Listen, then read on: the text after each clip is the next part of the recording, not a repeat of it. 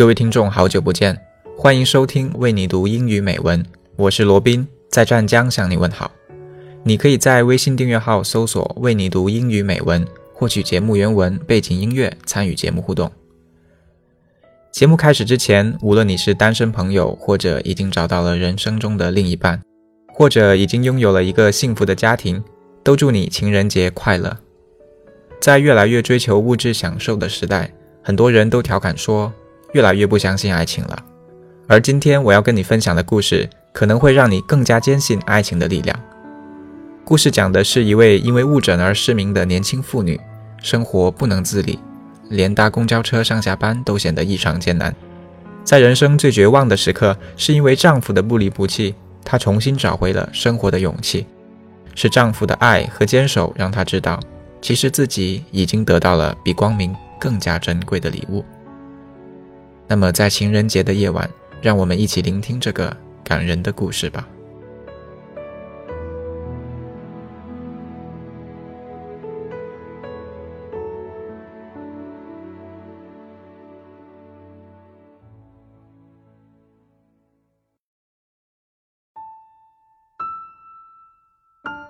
The bus passenger.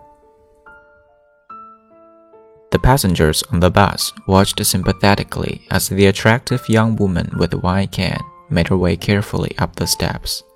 She pied the driver and, using her hands to feel the location of the seats, walked down the aisle and found the seat he told her was empty. Then she settled in, placed her briefcase on her lap, and rested her can against her leg.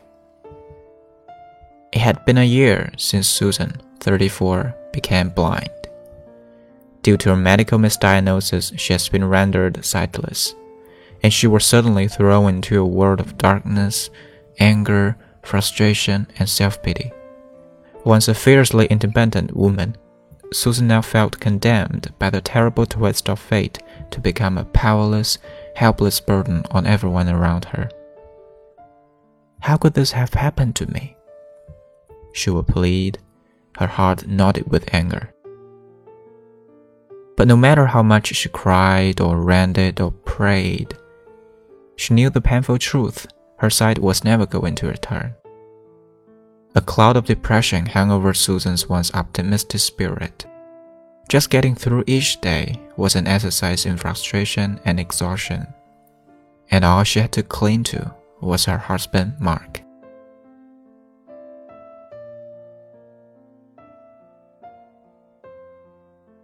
Mark was an Air Force officer and he loved Susan with all of his heart.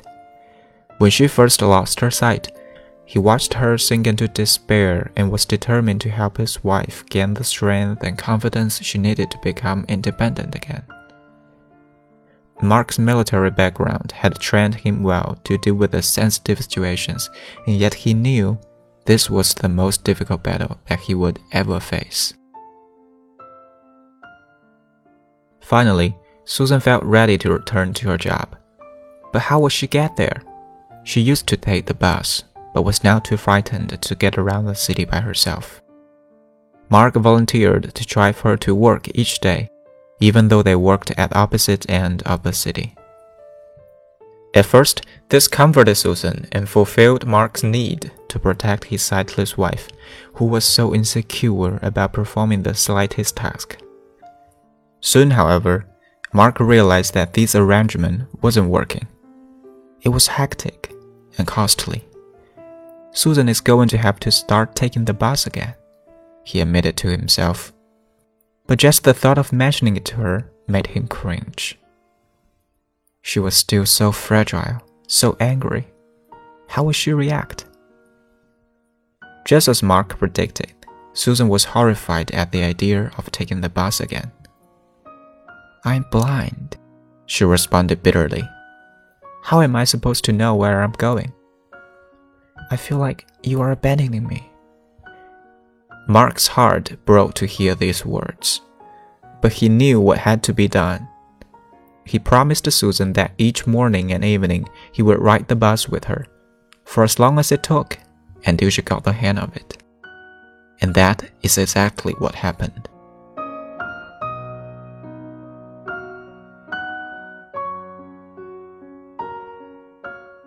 For two solid weeks, Mark, military uniform and all, accompanied Susan to and from work each day. He taught her how to rely on her other senses, specifically her hearing, to determine where she was and how to adapt to her new environment. He helped her befriend the bus drivers who could watch out for her and save her a seat. He made her laugh, even on those not so good days when she would trip exiting the bus or drop her briefcase. Each morning, they made the journey together, and Mark would take a cab back to his office. Although this routine was even more costly and exhausting than the previous one, Mark knew it was only a matter of time before Susan would be able to ride the bus on her own. He believed in her, in the Susan he used to know before she lost her sight, who wasn't afraid of any challenge and who would never ever quit. Finally, Susan decided that she was ready to try the trip on her own. Monday morning arrived, and before she left, she threw her arms around Mark her temporary bus riding companion, her husband, and her best friend. Her eyes filled with tears of gratitude for his loyalty, his patience, his love. She said goodbye, and for the first time, they went their separate ways. Monday, Tuesday, Wednesday, Thursday. Each day went perfectly, and Susan had never felt better. She was doing it. She was going to work all by herself.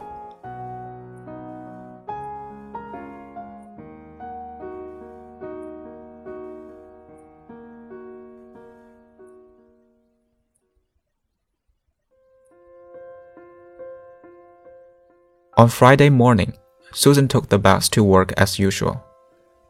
As she was paying for her fare to exit the bus, the driver said, Boy, I sure envy you. Susan wasn't sure if the driver was speaking to her or not. After all, who on earth would ever envy a blind woman who had struggled just to find the courage to live for the past year?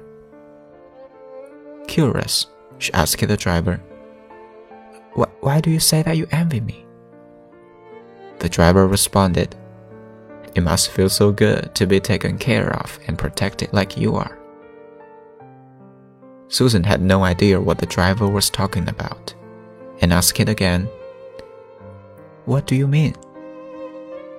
The driver answered, You know, every morning for the past week, a fine looking gentleman in a military uniform has been standing across the corner watching you when you get off the bus.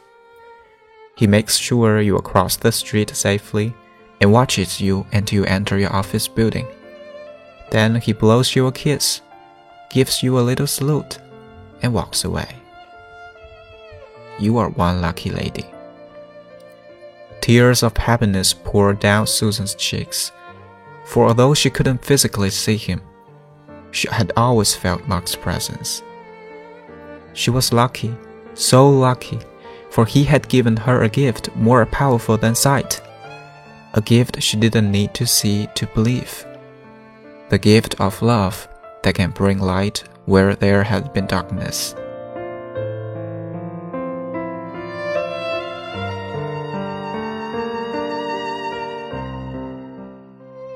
Today's 节目就到这里，我是罗斌，感谢你的收听，愿你永远。与爱相随。